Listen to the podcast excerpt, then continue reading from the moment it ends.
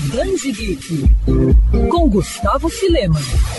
Quem aqui nunca sonhou em viver em um mundo onde a existência de fadas, faunos e outras criaturas fantásticas faz parte do nosso cotidiano? Pois é, mas pode ter certeza que, mesmo sendo parte de um povo mágico, esse pessoal teria que contar com algumas coisas bem características dos humanos, como um serviço de entregas, por exemplo. É aí que surge a história do livro O Serviço de Entregas Monstruosas, que leva encomendas sobrenaturais para qualquer parte da cidade de Belo Horizonte com dois L's, usando motos voadoras. Na trama, a gente conhece a história de Gustavo, Stix, a Fada e Pudim o Dragão, enquanto acompanhamos as aventuras do trio.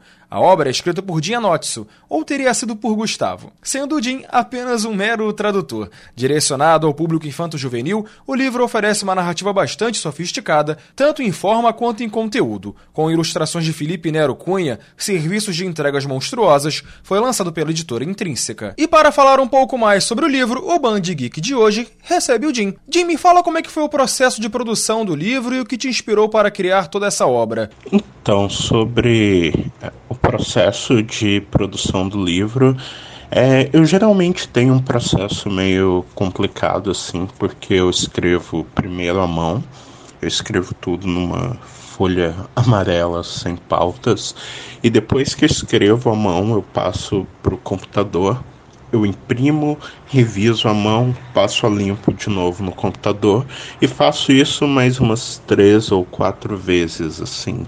Então é um processo que eu, que eu acho bem manual, sabe? Porque é um, um negócio que eu gosto muito de fazer, eu gosto de sentir o papel, a caneta e, e ter mais controle e também me ajuda porque é, eu estou no, no espectro autista e eu também tenho é, déficit de atenção, então usar um computador para mim é complicado porque me distrai muito assim, porque tipo internet e tudo mais, então eu procuro me focar, tanto que antes eu escrevia numa máquina de escrever. O que me inspirou a, criar, escrever o serviço de entregas monstruosas foi o fato de que eu amo história alternativa e eu sempre penso assim, nossa, e se tal coisa tivesse acontecido? Então aí veio a ideia de e se na época de Juscelino Kubitschek tivessem aparecido monstros? E, e, daí a história andou sozinha. E um ponto bem interessante do livro é a forma como você consegue juntar muitos elementos do mundo real com os de diferentes mídias relacionadas à fantasia. Isso foi proposital? Como é que surgiu essa ideia? O lance de misturar o real com o imaginário, de misturar várias referências, isso veio porque eu queria criar o que lá fora a gente chamaria de middle grade pós-moderno. É, já existem os livros infantis ilustrados, aqueles para crianças bem pequenas, que são chamados de pós-modernos, eu queria trazer isso para o leitor um pouco maior, ali do 8 a 13. O que, que isso significa? Significa que é uma história mais complexa do que o normal, uma história em que você tem um narrador não confiável, tipo que é inspirado no Tristan Shandy do Lawrence Stern e que é inspirado no Bentinho do Machado de Assis. Então você tem esse narrador não confiável que está te contando uma história, mas que você não sabe se é verdade. Você tem uma personagem fazendo notas de rodapé para desmentir o narrador. E você tem várias referências, por exemplo, o livro começa no meio de uma frase, isso é uma referência ao Finnegan's Wake do James Joyce, tanto que tem essa mesma estrutura no início e no final. E então eu gosto de misturar tudo que eu, que eu amo, sabe? Tem referência ali ao Monty Python e você tem é, coisas de linguistas que nem Saussure. Então eu queria juntar todas essas coisas que me interessam para criar uma, uma narrativa mais complexa e que não olhasse para a criança do alto, sabe? Tipo, eu não vou tratar a criança como uma criatura menos inteligente, eu vou privar ela de todo o vocabulário da língua portuguesa, porque isso seria facilitar as coisas demais e, e eu quero que as crianças aprendam mais.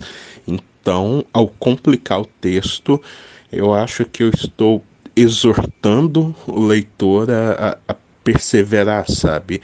E isso, se eu tiver alguma sorte, vai fazer o leitor procurar livros mais complicados, a não ter medo do desafio. Então isso foi o principal e foi daí que veio essa ideia de misturar tudo, referências históricas, acontecimentos, referências literárias do cinema, da poesia, tá tudo ali. E é possível apontar semelhanças entre você e o protagonista? Acho que eu e o, o, Gustavo, o protagonista, não somos tão parecidos assim. Exceto em algumas coisas, no fator da curiosidade, no fator de ele quer respostas e ele ama é, ser um pouco dramático assim.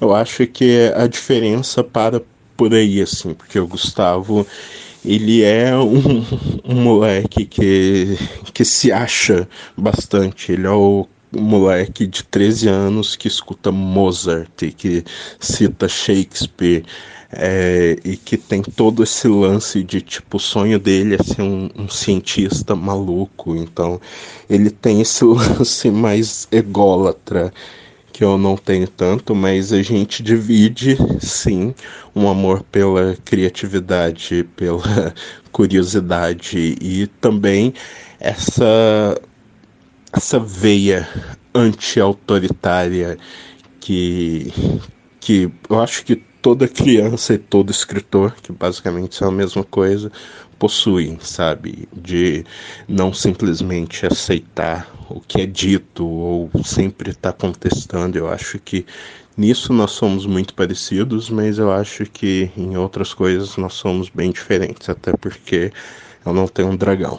E a questão envolvendo o pudim na história pode ser vista como uma crítica ao que infelizmente a gente vê hoje sobre intolerância? Eu acho que isso sobre o pudim e sobre a relação deles e tudo isso ser uma crítica anti-autoritária, eu acho que a gente tem que partir já do princípio da história, da tradição da literatura infantil e infanto-juvenil ocidental, sabe? Nossa é, eu chamo nosso no aspecto mundial, nossa literatura infantil sempre foi é, anti-autoritária. Alice do Lewis Carroll, ela não respeita a autoridade da rainha. E você tem aí personagens que nem é, o Vento nos Salgueiros, ou até a Emília do Monteiro Lobato, que é muito famosa por desafiar. Então a literatura infantil, ela sempre parte de um lugar de desafio. Pelo menos a boa literatura infantil. Ela sempre parte do ponto em que você está desafiando as regras, que você não simplesmente as aceita. Só que, sim, o meu livro tem uma, uma veia mais anti-autoritária por causa de tudo o que está acontecendo é, no mundo, sabe? Essa sanção da das forças autoritárias ao redor do mundo e aqui no Brasil e a forma como todo mundo de repente se tornou tão violento e bruto e, e, sabe? E isso era uma coisa que eu só fui notar quando eu já estava na metade do livro assim. E os, os vilões aparecendo e os objetivos deles então isso para mim ficou bem claro. E porque eu odeio todo e qualquer tipo de autoridade, todo e qualquer tipo de é, pessoa que quer te dizer o que você deve pensar, como você deve ser, e se você não seguir essas regrinhas da forminha de bolo, você é a pior pessoa possível. E como eu disse, a tradição do infanto juvenil, do infantil, é lutar contra isso. Tanto que nenhum dos livros que mandavam você obedecer os seus pais e professores e não sei o que, eles são muito lembrados. Quem se lembra deles? A gente lembra do Tom Sawyer, a gente lembra da Emília, a gente lembra até dos Mumins, no caso, a gente lembra de todos esses personagens caros do Pedro Bandeira. E nenhum deles é, a gente pode olhar era uma criança que simplesmente obedecia e ficava no cantinho, sabe? Eu acho que não existe literatura infantil que não seja questionadora. E a arte do Felipe foi muito elogiada e acrescenta toda uma áurea especial ao livro. Você que escolheu o nome dele, como é que surgiu a parceria? A arte do Felipe é interessante porque ela já trouxe assim desde a capa esse sentimento de fantasia, de mágica e criaturas é, fantásticas e motos voadoras que fazem o livro. E eu não conhecia o trabalho dele, foi a minha editora que encontrou e tipo me mostrou as artes é, dele e a gente achou que ele seria o nome certo para combinar tipo o que eu queria trazer para o livro com e transmitir essa mensagem. E eu acho que é, ficou foi uma combinação assim que deu certo, sabe? Eu acho que ele conseguiu é, transferir para o leitor o clima que é o, o, o mundo de serviço de entregas monstruosas. E eu acho que isso foi o mais importante, porque sem o trabalho de um bom ilustrador, tipo, tudo poderia também ter dado errado. Então acho que foi ali uma, uma combinação vencedora, assim. Quer ouvir essa coluna novamente? É só procurar nas plataformas de streaming de áudio. Conheça mais dos podcasts da Mandirinhos FM Rio.